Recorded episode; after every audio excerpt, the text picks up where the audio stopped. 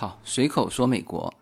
呃，那么这一期呢，要给大家科普一下这个非盈利组织，呃，为什么会想到给大家聊这个话题哈？呃，一方面呢是上一期节目啊，其实也就是周一的放在公众号独家放送的那期节目里面提到了，就是 Facebook 要发行的这个数字货币叫 Libra。呃，那么 Libra 不是 Facebook 这个盈利性的企业发行的哈，是它成立了一个非盈利的机构啊，叫做 Libra 的联盟，天秤座联盟啊。那么由这个机构向全球发行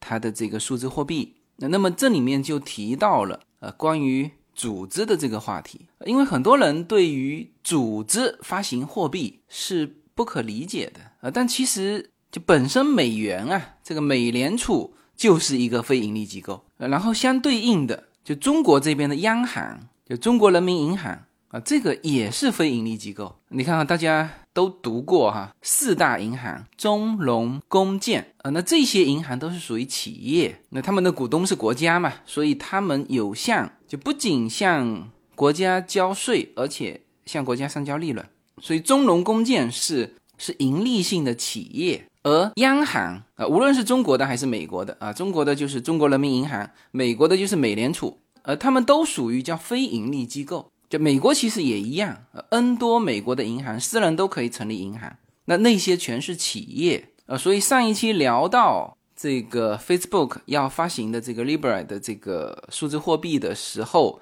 呃，其实提到了那个发行的机构，就是这个 Libra 的天秤座联盟。那么这个就是非盈利机构啊，这个是一方面的原因哈，正好上一期提到了，那所以呢这一期可以再展开一下。那么另外一方面呢，随口说美国的这个内容啊，就一直有人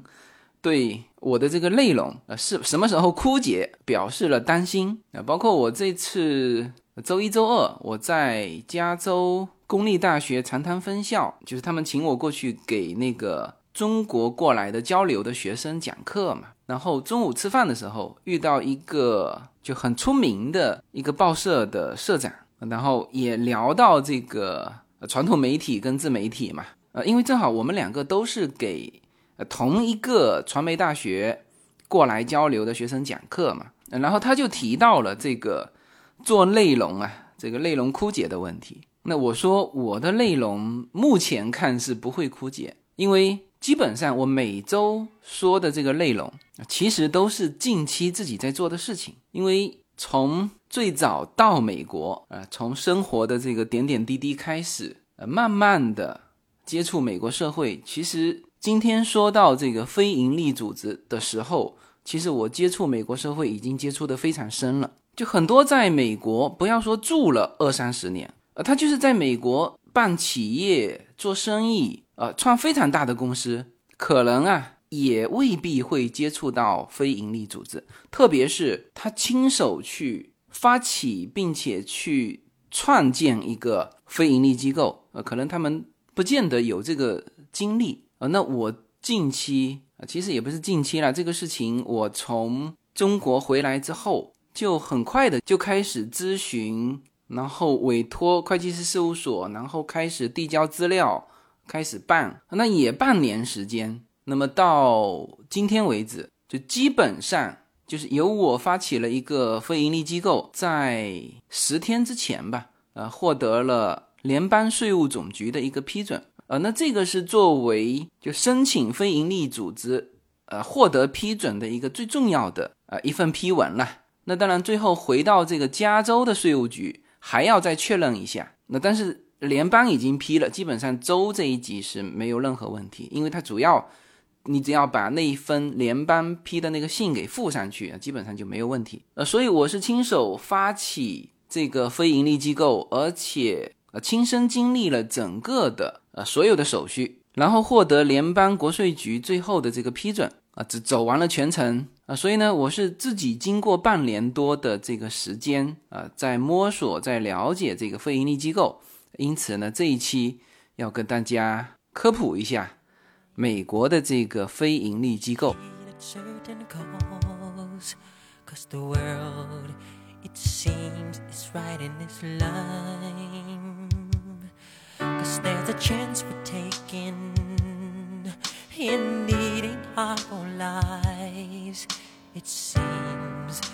提到非盈利机构啊我把这个称之为叫熟悉的陌生人。呃，其实呢，我们身边有非常多啊，几乎有的时候每天都会在接触的啊这些非盈利机构。但是呢，你单单提起呃这个类型叫非盈利机构，你可能对它又很陌生。非盈利机构英文叫做 non-profit，也简称这个 NPO。呃，这不是美国专有的哈，这个其实全球啊所有的组织就分三大类啊，第一大类那当然就是政府，那么第二大类就是企业，那第三大类就是这个非盈利机构。就除了这三类之外，没有其他形式了啊。所以非盈利机构呢，就是按照正统英文的这个准确翻译，那么就是应该把它翻译成非盈利机构。当然，在中文里面也有就各种的称谓，比如说叫它叫公益组织，或者是叫它慈善团体，呃，还有的就直接称为叫基金会。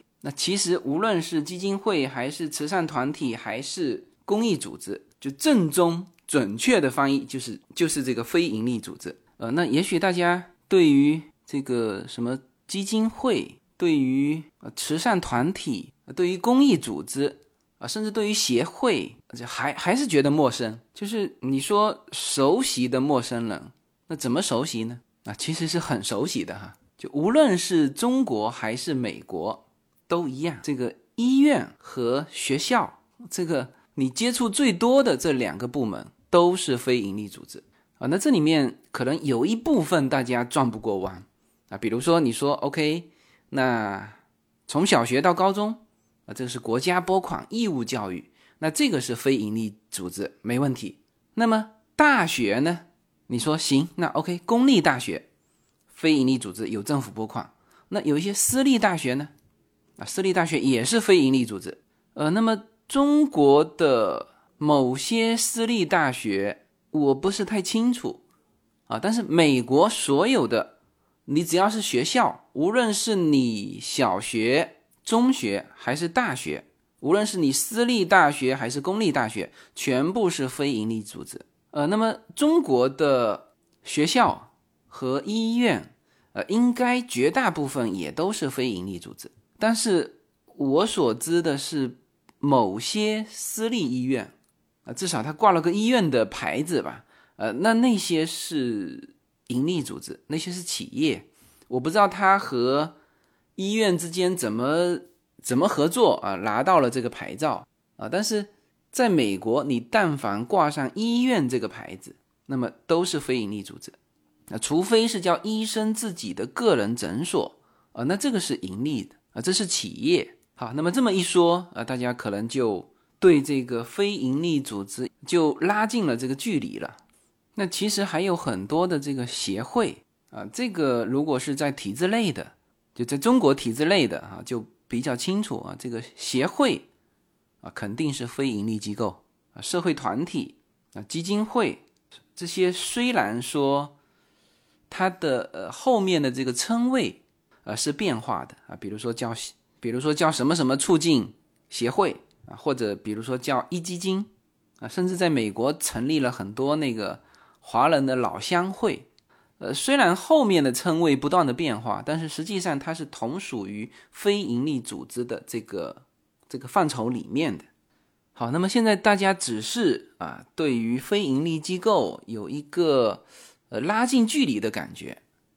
但是呢，实际上对于非盈利机构还是不太了解，或者说存在着蛮多的误解。那比如说，我们举刚才那个例子，私立大学，美国的私立大学。那个收费都是非常高的，是吧？所以才有有一些家长啊，收到哈佛大学的通知书就愁眉不展。那当然说的都是一些美国人哈。这个如果是中国人收到哈佛大学的通知书，那这个砸锅卖铁也都心花怒放的啊。这个私立学校收费是很贵的，对吧？这个学校明显是赚钱的嘛。啊，我们再举医院。不管美国的医院还是中国的医院，你说它是非盈利，谁相信啊？是吧？他肯定有赚钱啊！那所以这一点就是就因为大家对于非营利组织的一个误解，呃，造成了就是大家分不清楚这些什么是盈利组织啊，就是这个企业啊，什么是非盈利组织，区分到底是盈利组织还是非盈利组织，那看的不是它到底赚不赚钱，或者再准确的说，就是说不是在这个企业的法律规范里面规定了说哦这个。盈利组织是它可以去赚钱，然后非盈利组织是不可以去赚钱，不是的，这些都错了哈。判断它的标准是这个股东啊能不能够把这个组织赚来的钱以分红的形式分到个人的名义下，那这个是判定盈利组织跟非盈利组织的。你只要区分这一点，你就立马可以判定。哪些是盈利组织，哪些是非盈利组织？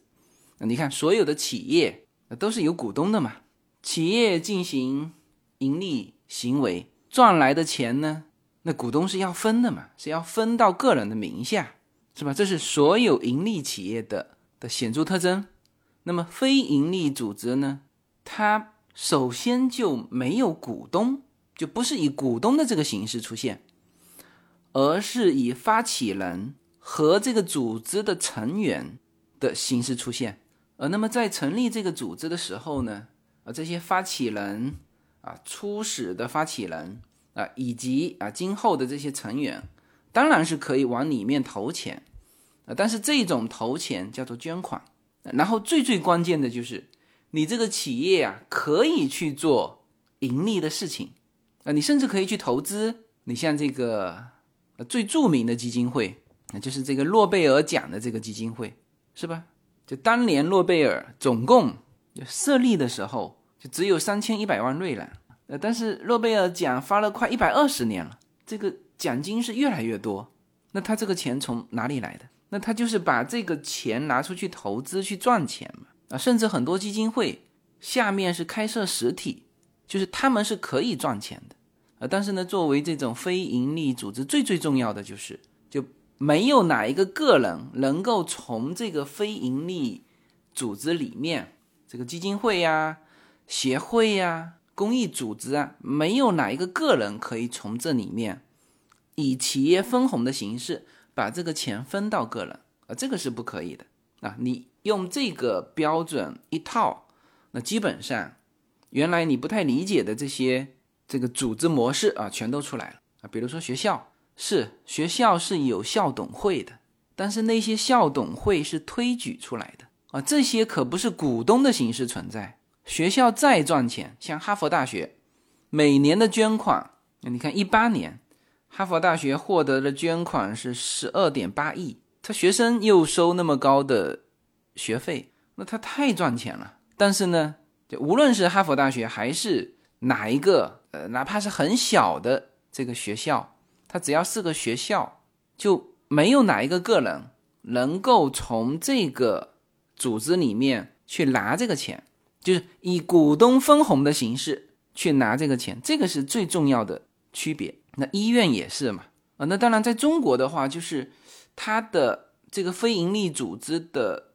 早先的发起人和这个成员有一些是政府，然后后期也是政府拨款进去。啊，所以可能和美国的医院、学校成立这种董事会又有所不同，但是呢，相同的是，没有哪一个个人可以从这些组织里面去以股东的形式去分红，啊，所以这个是盈利机构和非盈利机构的最重要的差别。好，那么这个是一个误区了。那么第二个误区呢，也是比较明显的，呃，可能所有人都认为。非盈利组织里面全是志愿者，就大家都是一分钱不拿在里面工作的啊，这个又错了哈。其实非盈利组织，就你如何把，比如说诺贝尔的这个奖金，如何把它呃做这个很好的投资，呃能够产生更高的这个收益啊，这个你是需要资金运作的啊。比如说，我就直接举具体的例子就很清楚了。你学校的校长不拿工资吗？全是志愿者吗？医院的院长不拿工资吗？是吧？呃，类比过来啊，那些协会的会长啊，那些基金会的会长、管理人员都是拿工资的啊，所以对于非盈利组织的另外一个误区就是这里面全是志愿者，这是不对的。那么这个是最容易造成误解的呃两个误区，然后把这两个搞清楚了，基本上你对呃非盈利机构就有一个大致的一个呃一个认识。呃，哪些是盈利组织，哪些是非盈利组织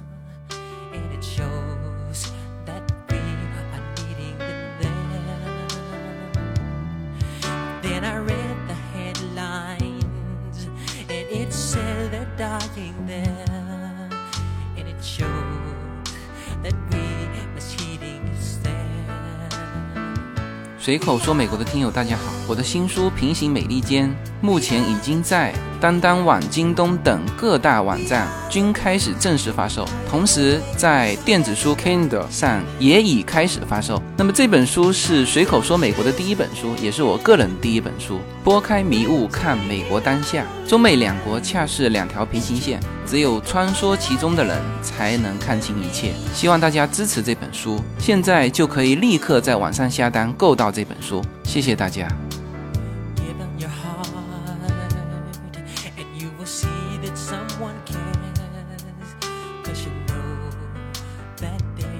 好，那么下面说一下关于美国的这个非盈利机构，就在美国挂以非盈利组织的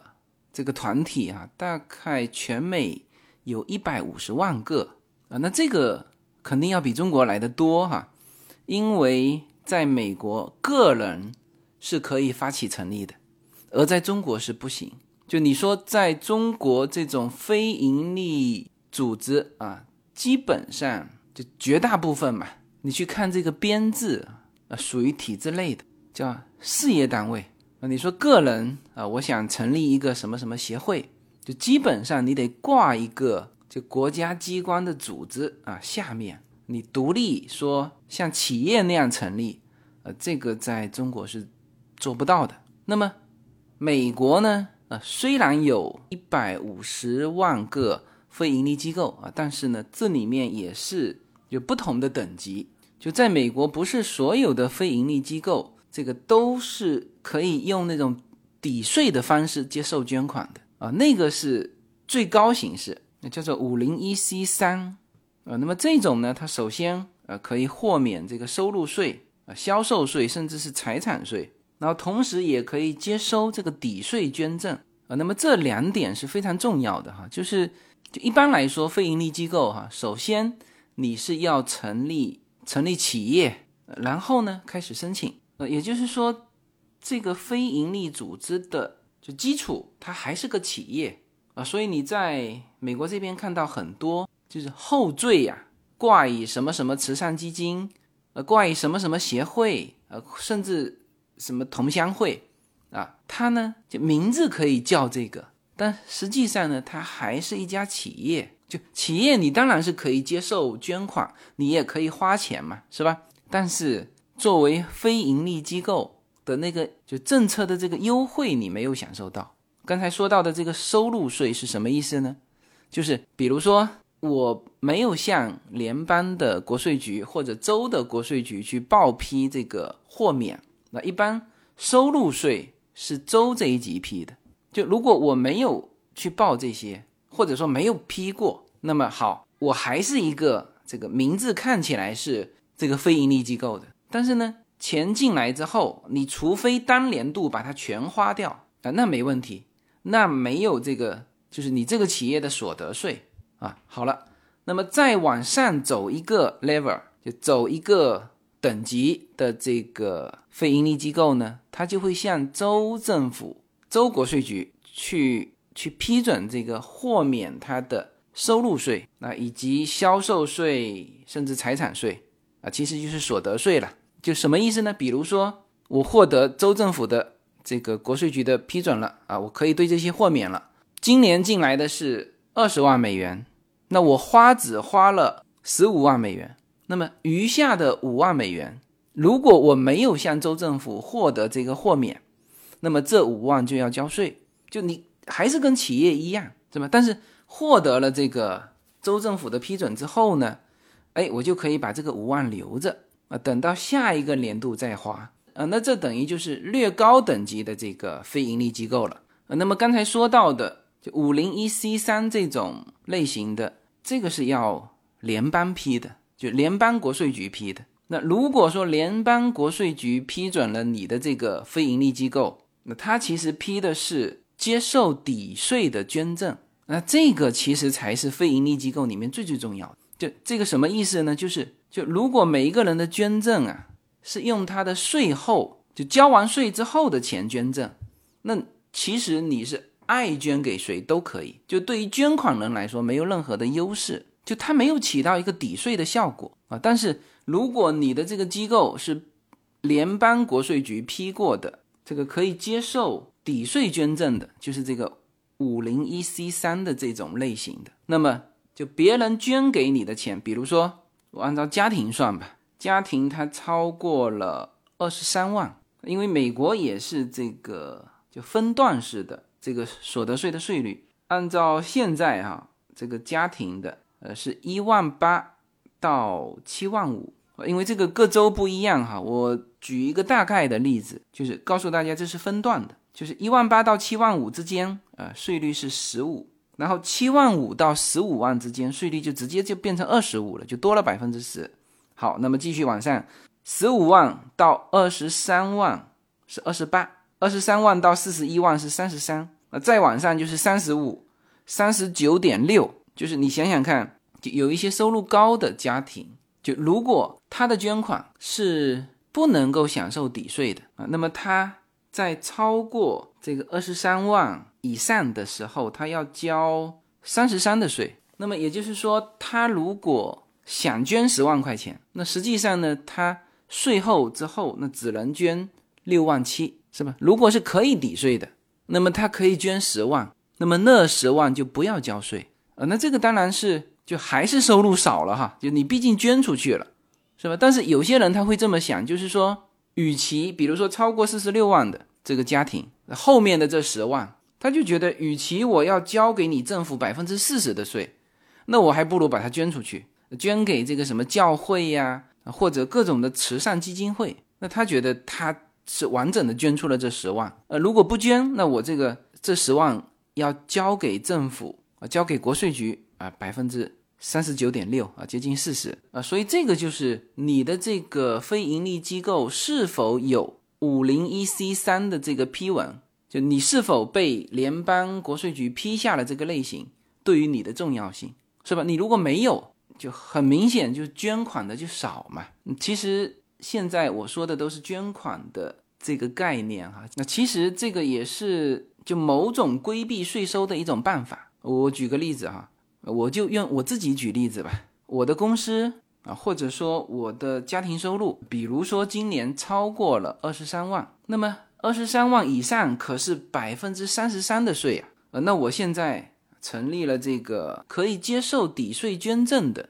这个非盈利机构，是吧？那我就可以把家庭收入超过这个二十三万的，我就是比如说哈的这个部分呢，我全部捐到这个非盈利机构里面，那么。这个时候，对于我个人来说，我只要去负担二十三万以下的，就是我报税，我就可以就是报我二十三万以下，那就是二十八的税率，是吧？那至于我二十三万以上的这个钱，是美国国税局认可我可以捐进去，而在这个非盈利机构里面，呃，那这个钱是都在的，我不用去交什么任何的税收。呃，这里面两个要说一下哈，第一呢，刚才。这么一听啊，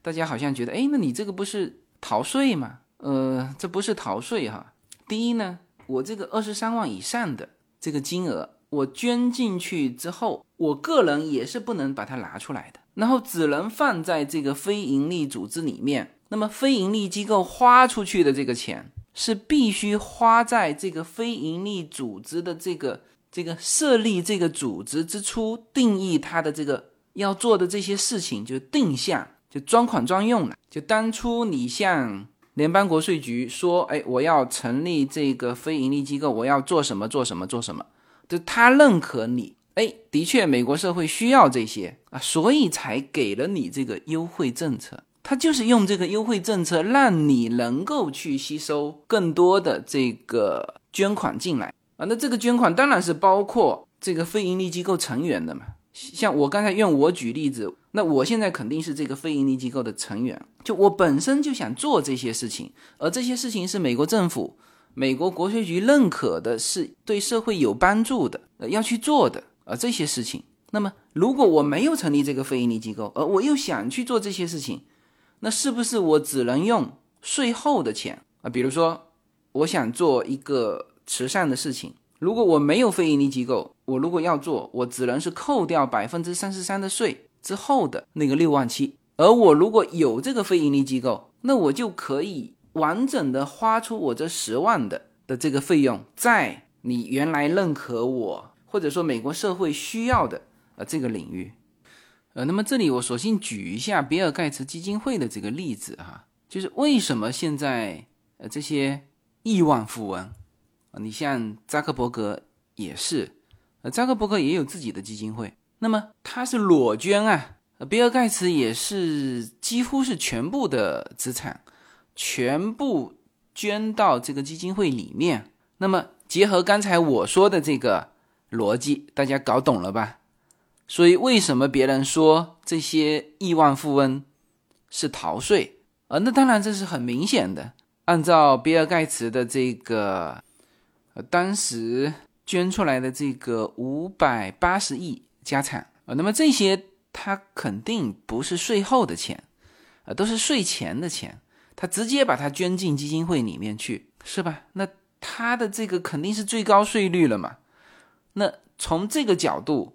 说，他逃掉了这百分之四十几的这个五百多亿的这个税收，是不是对的呢？呃，当然也是对的。就国家留着慢慢收，怎么样都能收到他的这个至少百分之四十几以上的这个家产，是吧？那好了，他直接把它捐进他设立的基金会，那么他的基金会那肯定是五零一 C 三了，肯定是可以接受抵税捐款的啊这种类型。那行啊，那他直接进去玩，这个基金会还是他掌控嘛，是吧？然后那个巴菲特。呃，连成立基金会都省了，直接把他的家产全部捐进呃比尔盖茨的这个呃基金会里面，是吧？那这里面其实你从不同的角度看他们啊，最早我们说他是做慈善，哇，这个全部家产都捐给慈善，那是不是这么回事呢？其实也不是这么回事。那么好了，那后来很快有人跳出来说他们逃税。那是不是这么回事呢？呃，其实也不是这么回事，就是他觉得这个钱啊，他反正不是用来自己消费，也不是用来作为家产传给他的儿子们，是吧？呃，当然有人知道怎么操作，说哎，以后在这个基金会里面给他们小孩安排这个职务，那可以每个月从里面去领这个工资，那这个就不具体去算了，就是。我觉得他们这个层面的已经脱离掉这种这种小算盘了，是吧？那么他就想自己掌控这些资金，他拿来做社会公益啊，或者是投到呃像做成像诺贝尔基金会这样，是吧？呃，他觉得他来二次分配，或者他来定向的投放，要比把这个钱交给政府，政府这帮政客拿去怎么玩？他能够更能把控嘛，是吧？这个是从他们的角度，呃，从这些亿万富翁的角度去思考，呃，当当然也是从就是成立这个非盈利组织的这个角度去思考，是吧？我我这样说，大家应该能够理解哈。啊，这个就是非盈利机构啊，这种抵税的可以接受抵税捐赠的这个非盈利机构的的这个优势，那么。我刚才是用我举例子哈，那其实所有的这个非盈利机构成员就和我是一样的啊。比如说我这个非盈利机构发起人是五个，然后呢，今后有一百个成员啊，那这些成员他和我的这个刚才举的这个例子是一样的啊。那这当然前提是这些发起人、这些成员本来就想做这些事情啊，比如说中美文化交流啊，比如说成立培训机构，能够免费的给新移民提供各种的法律帮助啊，就是我们本来就想做这些事情，本来也掏钱做了这些事情。呃，那么成立这种非盈利机构之后，那么就会保证我们的钱能够最大程度的用到这个领域去。税收上减免了嘛，是吧？所以这个也就是为什么啊，几乎所有的呃去申请非营利组织的，都希望能够申请得到这个五零一 C 三，但是这也是最难获得批准的一个组织啊。这个是目前美国等级最高的非营利组织的类型哈，五零一 C 三这种类型之下啊，你还可以就如果你不能满足五零一 C 三的这个条件。或者说五零一 C 三它不批你，那你还可以申请什么呢？还可以申请五零一 C 四啊，五零一 C 五啊，五零一 C 四基本上是叫做市民和社会福利协会啊，五零一 C 五是劳工组织，五零一 C 六是商会啊，大量的那个协会都是申请五零一 C 六，还有五零 E C 七啊，这就叫社会俱乐部。啊，其实就跟企业没差别了。那么，呃，这样听下来啊，大家再翻回头想起我刚才，呃，节目开篇的时候说，就我发起的这个非盈利组织啊，已经获得了联邦国税局的批准。那基本上大家就已经知道啊，就我发起的这个非盈利机构是五零一 C 三的这个类型，也就是美国目前。等级最高的非盈利机构。没有什么能够阻挡，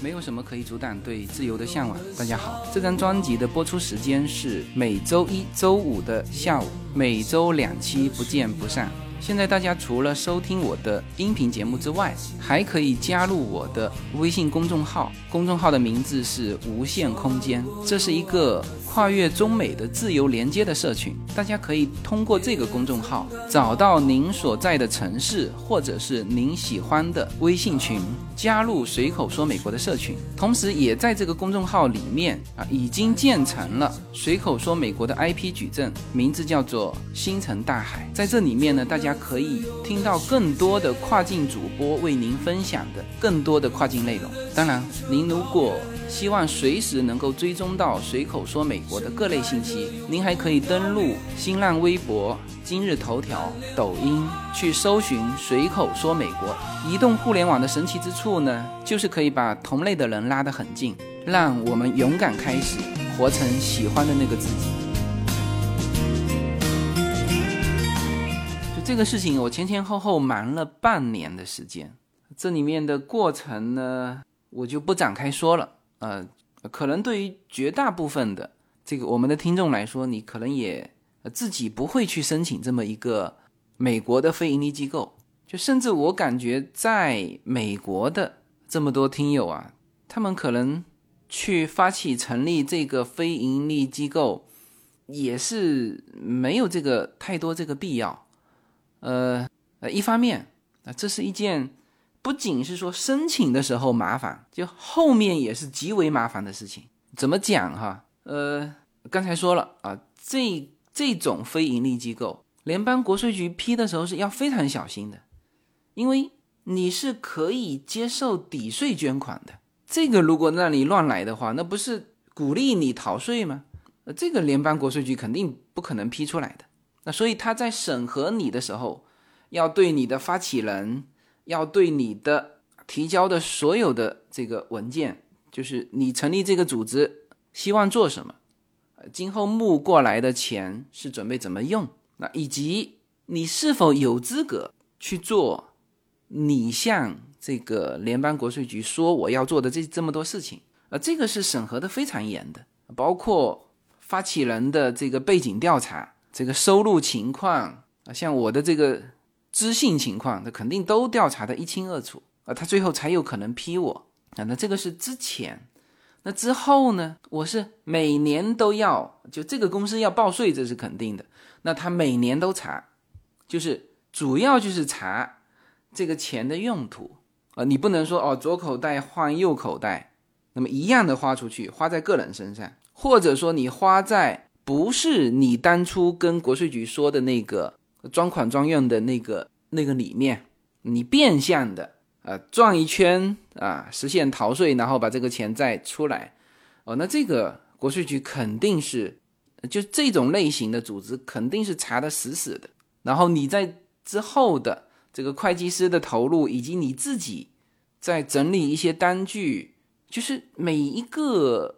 费用你要写的清清楚楚，然后随时等这个国税局来查啊，这个都是国税局必查的。就是在美国，人家说就避免惹麻烦，就千万不要去碰国税局，或者说千万不要让国税局来找你，是吧？但是你一旦有了这个就非盈利组织之后，那国税局是。至少每年找你一次，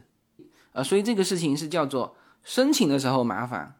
呃，之后更麻烦的一件事情，啊，那么这个是一啊，这个非常麻烦，啊，第二呢，就是这个申请啊，你还不见得能申请得过，就是我为什么这次去做这个事情，其实其实我本身就符合他的要求，就我不是说哦我想做这些事情，而是我已经做了这些事情，就是我们在。全国各地开的这些听友会啊，这就是中美文化交流嘛。然后在美国这么多城市开的这些听友会，就所有的照片，我不是都有叫大家合影吗？那那这次全用上了。那当然包括我本身就是发起人本身，呃，我有这个随口说美国的这个节目啊，有平行美利坚这本书啊，那包括这个节目和这个书在中国的影响力。啊那这个是已经有的事实嘛，而不是说，哎，我想做成什么样，我慢慢去做。呃，那这个是很多就是非盈利机构就是没被批过，呃，或者说批的很困难的一个原因吧，就是你你八字没一撇，你说你想做这么件事情，你去申请这种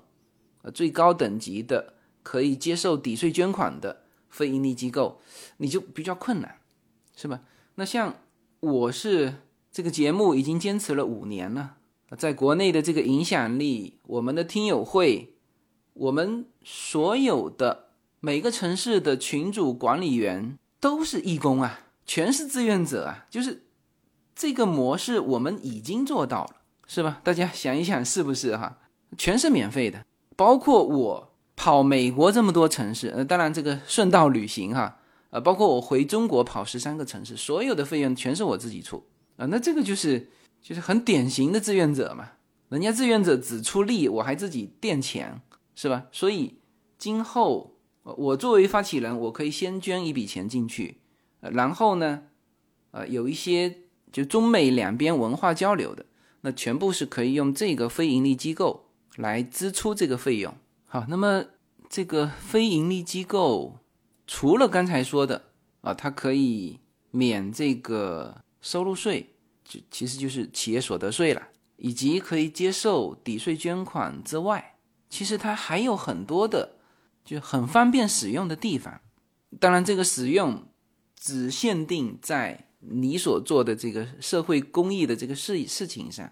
他给你配的东西也是哈，比如说啊，你可以向美国的。应该是邮政局吧，啊，去申请他那种公益组织的免费的那个信封，啊，那这个就是如果你是有大批量的信件要发出去的时候，呃，那这个成本就一下子降下来，啊，这这个也是一个呃优势啊。那么还有就是就是在这个组织做义工的人，这个组织呢可以给你提供。就给你证明你在非盈利机构啊这种公益组织里面做了多少个小时的义工。那么，呃，这个在美国生活的人知道哈，就是这些对于美国当地的居民，呃，特别是那些学生，呃，高中生、大学生，他们是非常有用的，因为他本身就要求你要做到多少个小时的这个社会义工，那么你就可以什么呢？你就可以对外召集一些志愿者，来共同帮你去做一些事情。就什么意思呢？就是说，如果说以前我们在洛杉矶开这个听友会，就大家都是免费义务的过来做义工的话，那么现在你做了多少个小时的这个志愿者，这个非盈利机构可以开给你。那么如果是高中生、大学生，那你直接就可以用上了啊。那么这个也是这个美国社会对于这种非盈利公益组织的一个啊一个支持啦，啊，等于是可以用到很多这个社会有意向的这个志愿者啊，同时也给到他们就不是不白做，呃，他们在晋升学校的时候就可以用得上这个志愿者的这个时间。那么再比如说，呃，有一些单位。啊，对于这个这个员工啊，如果向非盈利机构捐款，你员工捐多少，他单位就一比一的比例也捐多少。那那当然有一些单位对于捐的这个方向是有要求的啊，然后这个各个州各个地区又不太一样，但是就是有这些东西啊。那么还有就是非盈利机构呢，它是可以用。特殊的一个网站的后缀就是这个 .org 就是你看到有 .org 的，啊，基本上这个就是非盈利机构，就你可以用这个后缀名。就像这个政府一般用的是 gov，那中国是 gov 点 cn，然后呃，国家好像还发布了，国务院还发布了，就是今后啊，这个 gov 点 cn 是不得滥用啊，所以这个就是。呃，既是一种形象，呃，也是一种可以给人家一种信任感。就如果你用这个网站的话，那所以这些都是非盈利机构的，我们说叫社会给到非盈利机构的一些优惠、优惠政策吧。好，那么这一期呢，就一方面是给大家科普，呃，美国的非盈利机构啊，因为在中国很难成立嘛，至少你个人很难作为一个发起人成立。啊，所以呢，大家接触的不多。然后，在美国的绝大部分华人，啊，对于这一套东西可能也接触的不多。啊，所以呢，因为我自己亲身经历过，那就利用这一期的节目给大家做这个非盈利机构的一些科普，啊，以及很具体的啊，谈到非盈利机构的成立的的这个类型。以及各个类型成立的这个难度啊，以及去运营它的一些利弊啊，可能刚才说利的东西说的比较多，因为我本身是个乐观派嘛。那实际上就弊端也是非常多的，它会被国税局盯得死死的。然后它成立的时候难度非常大，就是就等于是你，就是这个对于发起人啊，对于你的整个的背景，呃，他要。调查了解清楚，才敢批给你这种就看上去是可以用来逃税的这种工具。呃呃，那么这个是聊这些话题的一个方面的这个原因啦，给大家做个科普。那另一方面呢，其实也是就是给到就我们社群的呃这些听友一个信息啊，那就是我们这个社群从现在开始。有了一个新的组织，那原先可能大家都是叫随口说美国听友会啊，但是呢，这个听友会毕竟是就是很个人的一个东西啊，这个个人当然是指我个人啊，就是大家都是冲着我来的啊，我到十三个城市啊，所有的人都是就希望跟我见面，然后大家去交流，但是呢，从长远来说，我们是需要有一个组织的哈。就现在不是很流行那句话叫做去中心化嘛？那当然，现在即使我没有回到国内，这个每周每一个城市啊，几乎都有不同的城市在中国，在美国，就自发的呃形成这种听友的聚会。那每一次当然都叫随口说美国听友会啊，这个当然是很好哈啊。但是我个人感觉，就是如果再往前走啊，我们。如果能够有一个这种国际组织，其实呢，我们可以团结的人会更多，这个平台呢也就更大。我们有一个中美文化交流的，在美国成立的一个非盈利组织，啊，用这个平台来承载大家的这个活动，我觉得这样子会走得更远啊。即使我自由军今后就比如说忙于其他的事情啊，有一阵子身体不适啊，啊，或者种种的原因吧，啊，大家都可以用这个我们新的啊这个就非盈利机构这个平台来继续啊，或者说壮大我们的这个交流的平台。啊，那这个是我这次回中国呃之后有的这个想法，然后在就后面几站的时候，这个想法才诞生出来，然后也承诺给了啊后面几个城市的这个听友。就当时我不是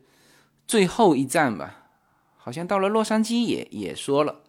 就今年就再吹三个牛啊！一我们要。我们社群要有自己的非盈利机构。二，我们社群要有自己的国际品牌。第三，就是我要继续就是出第二本书。啊这个是我今年应该是在今年的春节之前吧，